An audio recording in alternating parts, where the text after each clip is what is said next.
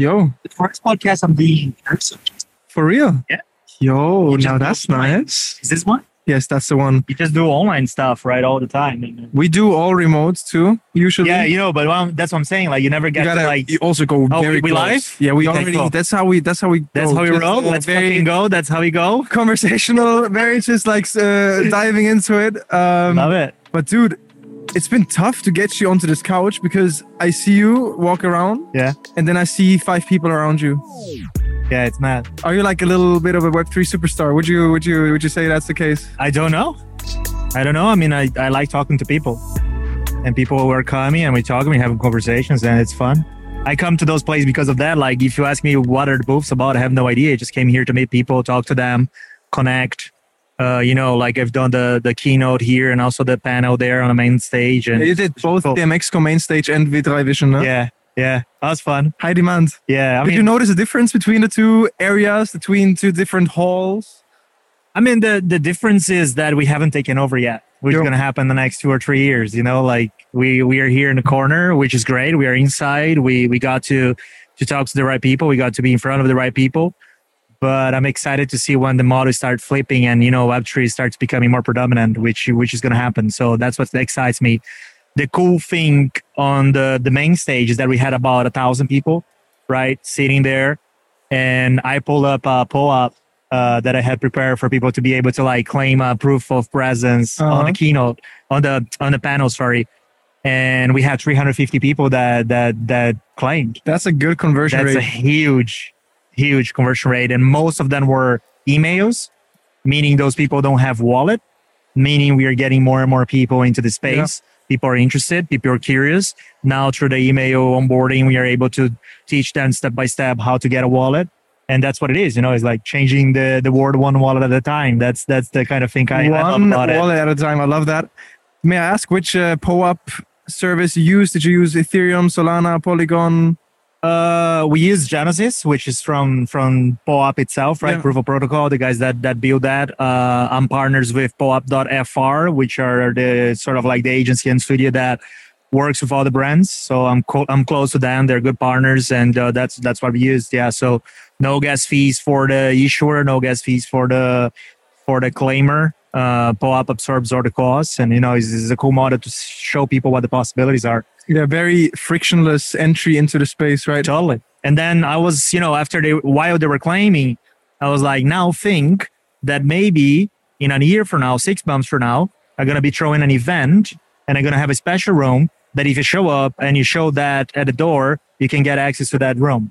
Or if I have a course in the future, a talk or a product or anything, you can go connect your wallet on the website I have that's Web3 enabled, and that can give you a discount, or that can give you exclusive content, or that can give you a special perk, or that can give you, uh, you know, something that you cannot get anywhere in the world if you were not part of that moment in time. Now expand that to brands. Now expand that to loyalty. Yeah. Now expand that to membership. Now expand that to consumer and customer service. Now expand that to experiences. Now expand that to e-commerce. And that's how you get people to think about Web3 in a manner that we don't talk about the technology. We don't talk about blockchain. We don't explain the difference between proof of work, proof of stake, and all that madness that we barely can Yeah. explain because it's hard as fuck and we are not giga brains that are developing it. So that's how you get people to understand in a manner that makes sense to them. 100%. That's what I was almost uh, referring to next is that POAPs, you don't need to know what the utility will be right now, right? It's just a proof of attendance. You got that now. You got the email address, hopefully the wallet address at some point. If It's they if they tend to uh, transfer their POAP to the wallet. Uh, and now you get to do whatever you want with it. You might, uh, like you said, give them access to special events or give them access to your course for a discount if that were to launch. And didn't G Money build his community primarily on POAP? 100%. Can you maybe walk us through that example real quick too? Yeah, yeah. So G is a good friend. Shout out. Uh, you know, like we we've been we've been close since I got introduced to him through the Adidas work. Um, and then people that got one the Adidas POAP, but also the POAP from the podcast and the meetups he's been doing were the ones that got allow listed to be part of the actual drop from Adidas. So that's the manner that he's done it. But then every time he did Twitter Spaces, people were also able to claim POAPs from the Twitter Spaces he's been part of. So when he launched Admit One, which was his project of a thousand people that want to build build Web3 stuff together to be close and to be close to him, uh, you know, a good part of it was also people that have claimed his pod before. So he selected a lot of people to be part of it as people that he believes from the space, thought leaders that are pushing the boundaries. But then he also, uh, you know, rewarded his community for being there early with him and for being there throughout the journey with him. So it's amazing. At a certain point, that project went to a 20 ETH floor. So if you do 20 ETH, let's say, let's make it two just to make it easier. So it's about 40 grand that you could have made if you would like to sell that project that you got rewarded and granted just because you were loyal to what he's building. And that's amazing. I'm not, I'm not like pushing the financial elements of it, but I'm rather looking to the value creation of the power of a creator that is well known and respected in the space and how much you can move, uh, you know, attention and, and, and interest because that's what people are paying for, right? Whoever bought that for 40 grand was trying to buy access to a community of really, really, really dope people that really believe in what he's building. And again, that's one to one to brands, right? Why not a, a manufacturer, car manufacturer could do the same? Why, you know, a fashion brand could do the same? Or an event like we are right now can do the same and many people are distributing POAPs. And I mean, we've been doing this also for the past eight months, sometimes in a podcast. Maybe there will be a podcast or like a POAP in the show notes here. Who knows? and who knows what we'll do with it May if we launch a dao if we launch an nft whatever it is yeah we now have an audience to distribute that to yeah um, and that's powerful you mentioned well-known personalities you mentioned g money who has built a brand of on top of twitter pretty much and yeah. uh, now everyone knows him in the space yeah you've done something similar and that also ties to the fact that you've been approached by so many people uh, in that little time span I've seen you or observed you while trying to get you on that couch. Yeah. Um, walk us through that journey of I think for you was it LinkedIn primarily that you were leveraging LinkedIn. yourself? LinkedIn only. Yeah. So for me, the more time I spend in a space natively to it, Twitter, Discords, and all of that, the more I've seen how difficult it is for people to get it, people that are not part of it the more I have seen that our community is still not as inclusive as you wish to because the language is not, you know, uh, easy to understand. The more I have seen that because this space was natively built and born from technologists to technologists, the more I have seen that the barriers to enter understand are huge, right? So while going through that process, I was like, how do you make it easier? And how do you go to a place where you're not preaching to the core right? Because if you're creating content on twitter i'm preaching to you and you're preaching to me and we're on yep. the same page yep. right? We know what it's about. We know where we want to get. We know how we're going to go there and we are working in different fronts to make it happen. Everyone is is working towards mainstream adoption right? Everyone believes on the possibilities and the beautiful things that this space now enables us to do as community right?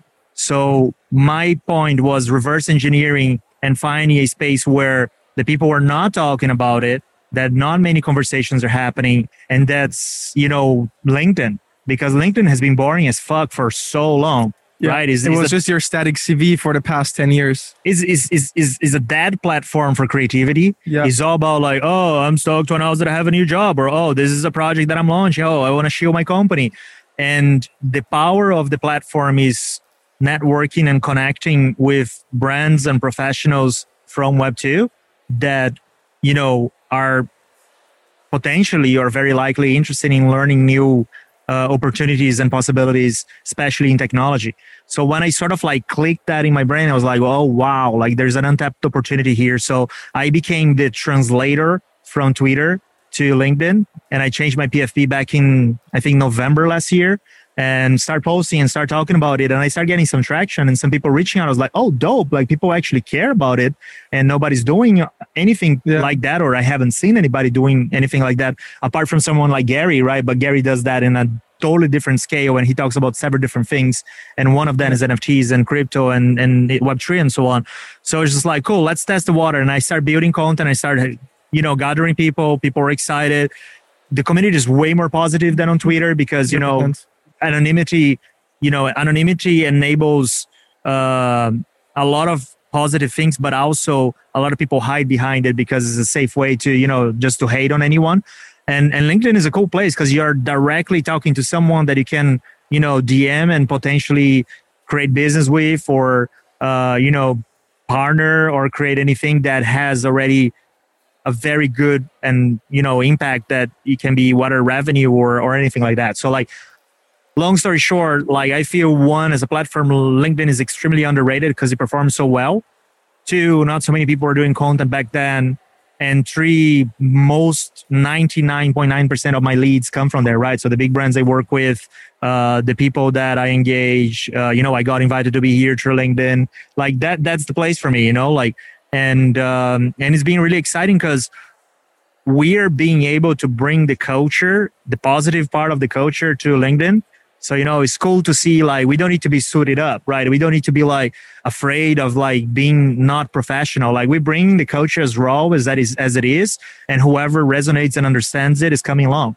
Which is cool. You know, you can be yourself, you can be authentic, you're building community, you're caring about people, you're making, you know, really cool uh, connections. So it's been it's been a cool platform for me. And, you know, it's been what nine months now. And, and when you think about it, right? It's working. It's working really well, and I'm really, really humbled to be in a position where people care about what I have to say. Crazy, and I mean, we've experienced the same thing. Victoria started last December. She was one of the first ones talking about Web three in German, so awesome. even more niche. Awesome. Awesome. And her first post blew up. She reached hundreds of thousands of people. So you get that organic reach, which is another upside of LinkedIn. Yeah. And all of the opportunities that emerged started through her personal profile, just sharing her journey, talking about her learnings in Web3. And you've done the same simultaneously with a bigger, broader English speaking yeah. market. Um, do you have any tips or, or, or frameworks or ways in how you approach, especially the content creation side of things? Because I feel like that's the thing most people struggle with. Yeah, I think creating content demands time, demands thinking, and thinking hurts because it demands energy. My head hurts right now. right? And and that's the simple shit I could come up with because what's happening right now, especially on LinkedIn, and I've been following and calling it out, is there are two things happening. One is people are just doing dumbass content, right? Like copy and paste a link and like just sharing it. Which is like you can do better because I'm sure you have expertise in certain areas that you can you know take your time and build content against uh, but it's easier just to copy and paste that you know starbucks now is doing something and everybody's saying the same thing. Yeah there is no value. merge merge. Uh, there is, is my learning. no value right? There's no value there. So i'm pushing the community to think more and to you know give more value.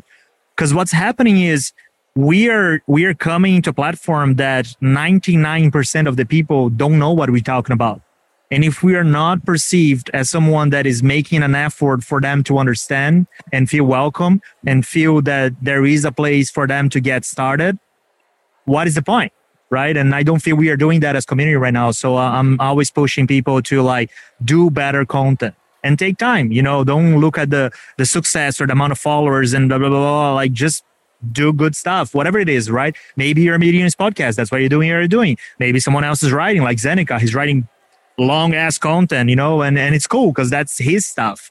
Uh, you know, there are other people doing videos. I play with memes, you know, like that's what works best for me. That you balance education and hot takes with memes. That's my formula. Works for me, right? It's natural to me.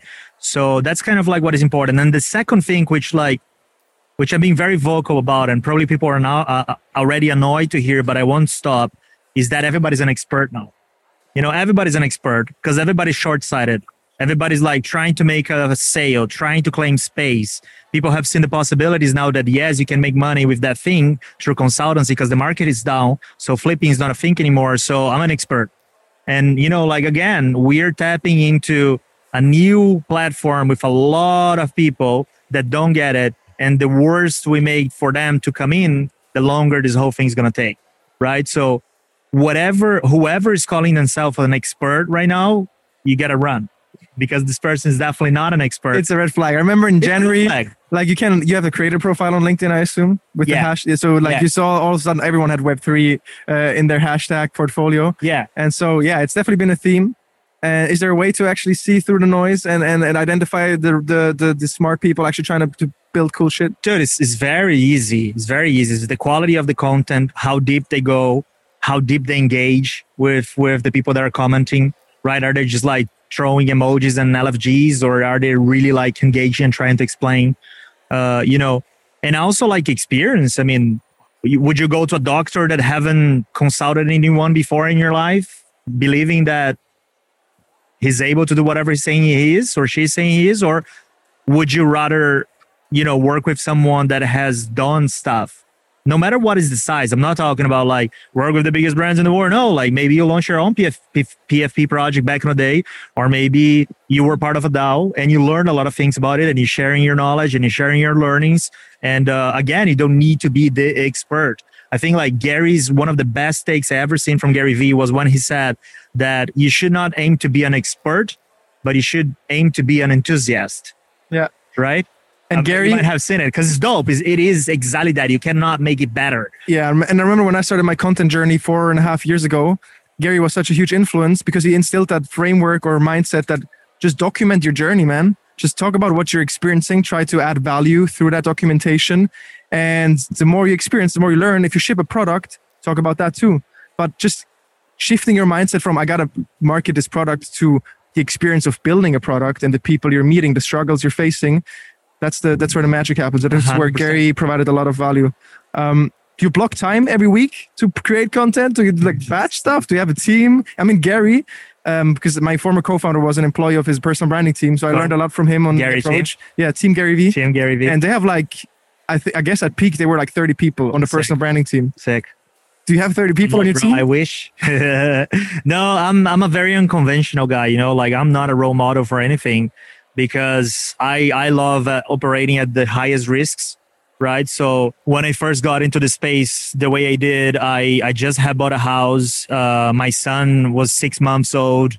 I quit Adidas, which was my main revenue stream, to go head first. I had nothing. I had no client, no no prospects, nothing and I went head first because I like operating at risk because that makes me drive and and and you know go deeper and faster and be more hungry and passionate and motivates me. Uh, and with content is the same. I mean, I, I'm sitting around between meetings and all of a sudden something hits my brain. I'm like, fuck yeah, you need to post about that. And I go there and create on spot and, and, and see if it sticks or not. You know, my buffer queue has maybe one or two days worth of content up front. And from there, I just like, you know, improvise and, and go with that. So, I mean, it's a very peculiar, peculiar way of, of doing, uh, you know, even like interviews or keynotes. People are like, how long do you prepare your slides? Like, I don't know. I just put some stuff together and go there and talk because I feel it, it feels so much more genuine when we are able to have conversations rather than like pre-planned robotic stuff. Uh, you know, and, and that's how I operate. I just kind of like go with the flow. And if something feels right, I go and talk about it. Love that. I mean, that's very much the theme of today's session. I didn't know I would see you today. This, I mean, I didn't prepare any questions. We're just going off the cuff right now. I'll, I'll admit that. Yeah, yeah, Um, that's cool. And I'm enjoying the convo so far. Um, one thing I'm curious about because you did come out of nowhere. Yeah. uh, you know, uh, on LinkedIn you took over, Mhm. and now you're one of the most well-known faces in the Web3 ecosystem, at least on LinkedIn. Um, how did you get into Web3? Like, what was that experience like? You mentioned Adidas, obviously one big brand yeah. um, you worked with. Yeah, I'm a marketeer, right? So I'm a brand guy. I'm I'm a digital strategist. I started working when I was 16 years old, right? I got into agencies and the agency side, and I was doing like social media for them back in the day. I was looking into like how they can get into gaming from uh, you know a brand perspective. So I was always on that side, more connected to the culture, technology, and and how you sort of like bridge those two things. Then I've been consulting brands for the last year on digital marketing, digital strategy, and branding. But the more marketing started evolving to a you know a analytical skill, right? Growth marketing, growth hack. What's the ROI of this campaign? What is the ROI of this? I just got bored. I was like, this is so boring. I cannot be creative anymore. Uh, you know, we are not talking about humans anymore. We are talking about targets. We are talking about consumers. We are talking about, uh, you know, hitting certain KPIs and and become extremely boring to me. And I've been in blockchain since 2017, so you know I sort of like saw a lot about the technology, the use case, but that space was so heavy tech oriented that I never found my my my space in the community. And then I am sitting at Adidas. I've been consulting the brand for four years in in digital in general. And then this friend of mine, Ben Mayer White, you might have heard of him. Yeah, yeah, I've seen him on LinkedIn too. Yeah, so he's he's big on Twitter as well. He he comes about and starts showing me his apes and start talking about everything. And I was like, bro, you're fucking nuts. Like that makes no sense, right? Like, no, no, I'm not I'm not buying an ape for two thousand dollars. It's not gonna go anywhere, right? So I passed on Bitcoin 2014. I I bought a lot. I had like 12 bitcoins, changed all into shit coins in the top of the bear, the, the the bull market in in 2017. That's when I got into crypto too. the bear had hit really bad in February 2018. that was rough. All the shit coins went south. Uh, I saw NFTs right after mint with Bored Apes, fast on Bored Apes, and I still kind of like learn a lot from that. And I was like, wow, like the only way to win in the space is sticking around. The only way to to win in the space is by being curious and and constantly keep digging and learning because you can learn so much every day. And then by seeing all of that from a degen perspective, from inside out, from the community, and at the same time being able to you know be invited to be part of what adidas was building through ben and, and other people that were building already with the company i could see the behind the scenes of what that could mean for co- for corporates and also i've seen from the behind the scenes what it means for the community and i was like this is mind-blowing right so we are going through a, a renaissance where technology meets culture and every time that happens the, the world changes We've seen that with newspaper and print. We've seen that with radio. We've seen that with TV. We've seen that with social. And now we're seeing that with NFTs. And the next thing is going to be metaverse, right? So when that thing clicked to me, I just went all in and I went to that scenario. I told you that I dropped everything I was doing and went, went full on that. And, you know, the last three the last the last uh, nine months i've been doing three things. You know i consult and advise fortune 500 brands. So i work with brands like uh, you know unilever salesforce l'oreal uh, volkswagen uh, shell. I do upskilling session with those brands. Um, I do a lot of and spend a lot of time with uh, you know NFT founders, uh, people that are Web three creators, Web three founders, because that's where I learn the most and that's where I keep the knife sharp. And I do a lot of education. You know, I drop a masterclass I think three or four months ago on how, How brands should enter the metaverse. Good launch. I mean, your your post about the the actual course itself seemed to drive a lot of engagement. Were people excited about it's It's been amazing. You know, the response has been great. Uh, we run wave two with 150 people, wave one with 150 people. Uh, I get a lot of feedback. You know, I went there, hustle my ass off to make sure that the second one is even better. I, I refunded everyone that wasn't happy with what they got. I spent a lot of a lot of hours with the community understanding what can be better.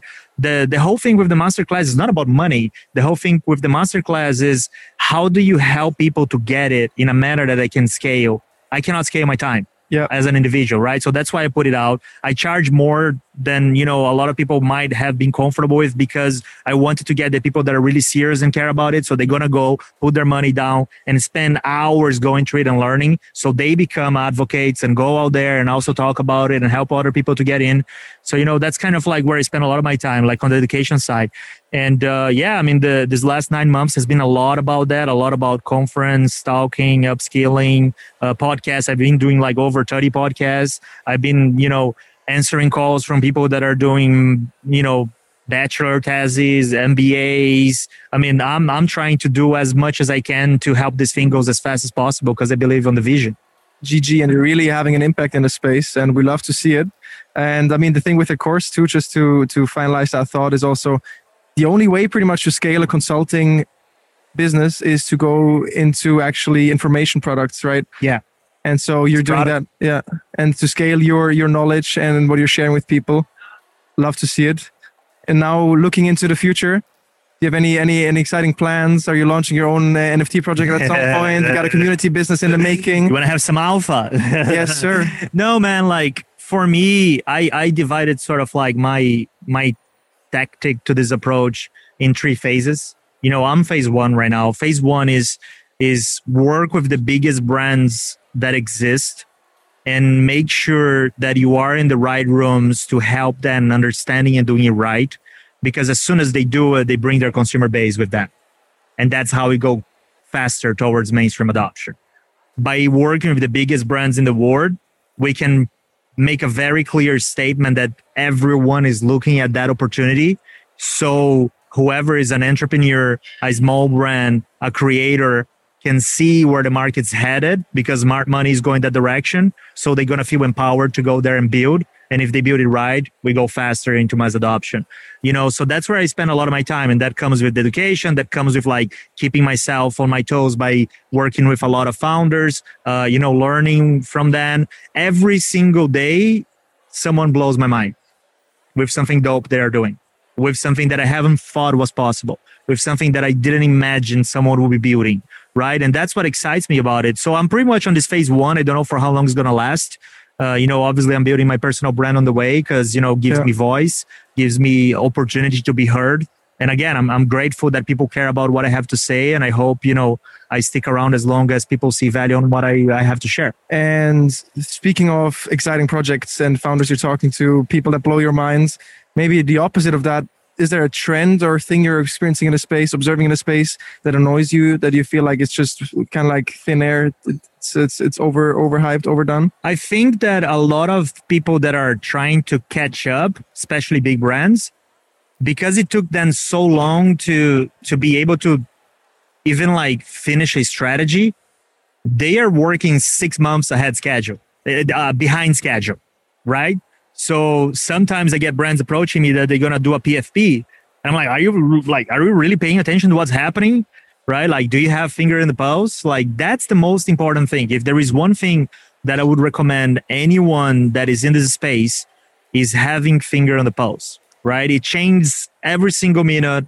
Things go left, go right. You need to be, you know, really smart about how you keep up to speed and you know how you bring all those big tankers to be able to move faster uh, you know and and that's kind of like what i'm what i'm a bit concerned which is you still seeing strategy decks that have been built for six or eight months not changing you know and and sort of like reshaping based on the possibilities.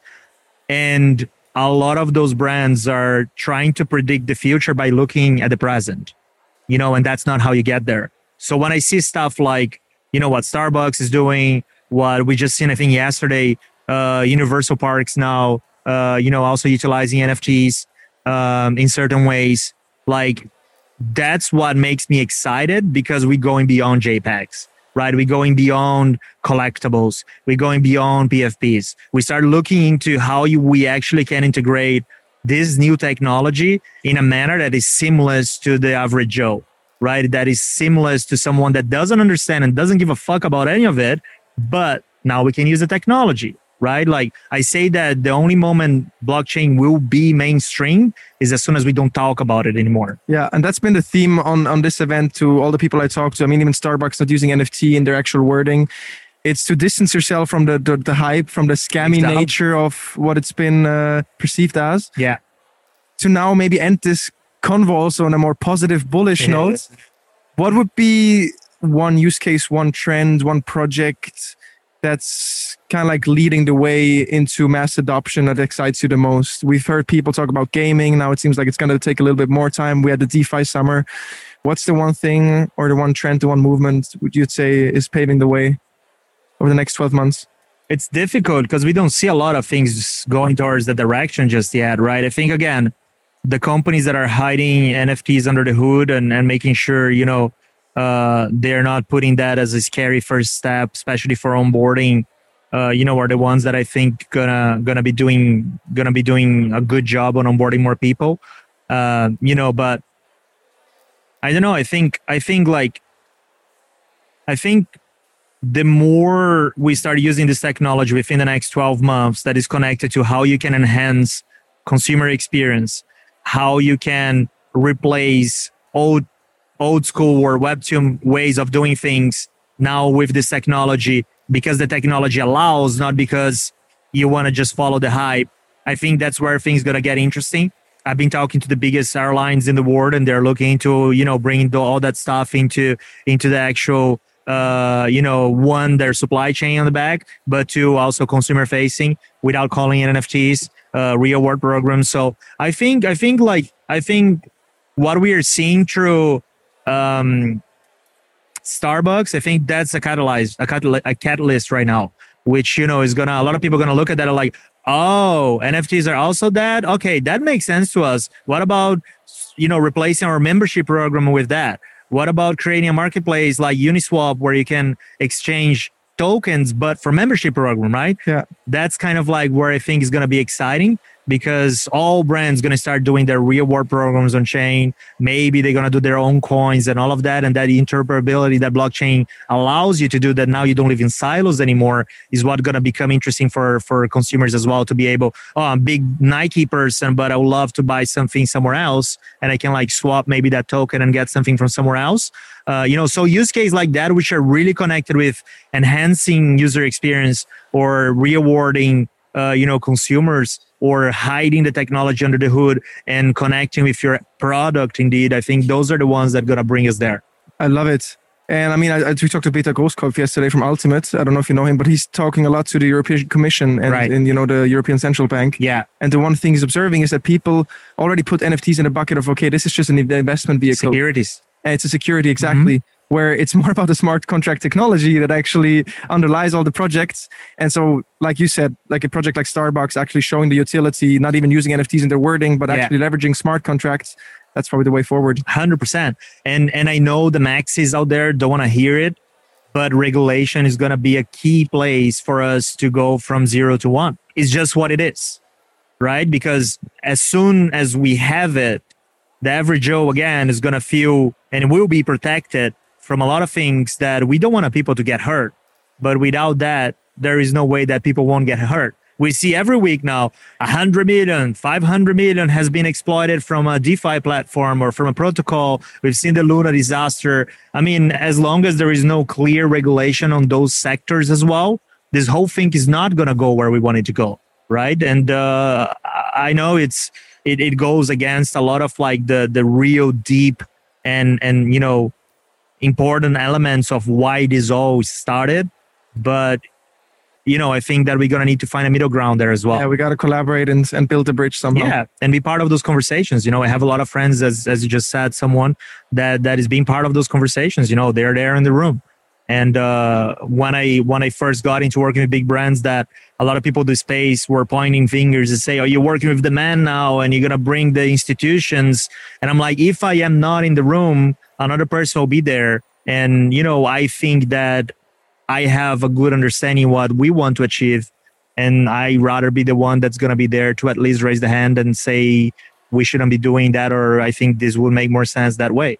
here's to at least raising the hand um dope i mean last question from my end uh, selfishly also is just you mentioned that you consume a lot of content as well you're learning you're trying to stay keep your own finger at the pulse as well so are there any accounts any resources any people you follow podcasts newsletters that would you that would rec- recommend to the audience as well Yeah, I mean, what I what I tend to do, I mean, Twitter, right? I spend a lot of time there. Discords as well, especially now. any favorite accounts on twitter Oh, G Money by Yeah. far. gg G G by far. Zen. Those are those are people I I've been following from day one, and you know, like every time I talk to G, like he's living 20, 35, 20, 45, right? Like I go and talk to him, and I finish the call. I was like, "Fuck, man! I just need to like revisit everything I'm doing." right so and and and and and listening like his podcast is extremely um you know under underrated right now like incredibly i i went to watch a talk that he had um an interview that he had with the founder of Highsnobiety and there was like 200 views and i was like the amount of incredible insights from those two talking about culture and fashion it's it's insane and people are still not paying attention because they're busier looking at charts. Speaking of culture and fashion, what's up with the pink the pink theme? Was that something you you were like before you were about to drop on LinkedIn? You were like, okay, I got this master plan. No, dude, that's funny because it happened. It happened organically because my my my alien has a, a pink background, right? It does. That's where it comes from. Uh, and then the more I think about it, the more you know, it starts standing for for something. So like the alien for me is how I ever felt in my life. I always felt like an alien. I was talking about stuff that people were like, "What? What are you talking about?" Like gaming, like esports. I think that people gonna get paid to play video game. Like where? Which world do you live? And we were organizing like uh, the World Cyber Games in Brazil for Samsung, where we would you know get the best people in the country in certain games and bring them to like a, almost like a Olympic game in a final where they would see who is the best best player of Counter Strike, the best player of like FIFA. So- And you know, we went to China in 2009, and I saw like people being treated like as heroes after finishing um, uh, uh, you know, a World of Warcraft match or something was like, holy shit. Like that's what I'm talking about. So I, I didn't feel as much alien as I was. And then throughout my career, I always felt like that. And with NFTs, metaverse, and all of that is not different now. You know, the guy with the pinky beanie enters a C-suit company Fortune 500 and talk about the future. Like I still feel that way. So the alien represents that to me. And the pink thing for me became you know a cheeky way to to also shock a little bit because we live in a in a bro culture within crypto and all of that. And the least thing you would expect is someone wearing you know a pinky beanie coming in and talking about it. So although you fit in right with the background we're all colorful and and funky here. You know so we we go there and we we bring we bring more of those conversations you know and it, and it's extremely needed. And um, um you know it's kind of like what's sort of like hap, hap, uh, happening uh, end up happening. And uh, every time I'm not wearing, people are calling me out. So I feel like it's my duty now to do it, which is really funny because people are like, "Who is this guy?" so true though. I, I mean, I walk through the space and all of a sudden I see this this this shiny uh, uh, pink beanie, and I'm like, okay, this must be Diego. Even though I've never seen you in person, I've seen maybe one or two LinkedIn videos. Otherwise, I just associated you with the PFP. Right. So it works. Right. Yeah. No, it's funny. It, it ended up being a funny thing. I think it's become a meme at a, at a certain point and uh, you know at a certain point as i as i as i say that i'm the brand guy i think that that's kind of like what ended up being. So so here's two more beanie appearances. One beanie dropped yeah to the very few people that don't know you uh, diego where's the best way to connect with you? And i mean we talked about the linkedin profile. Is there any other place? Any other yeah i mean linkedin man. Linkedin is where i'm spending all my attention right now. As a creator as a consumer i spend on twitter.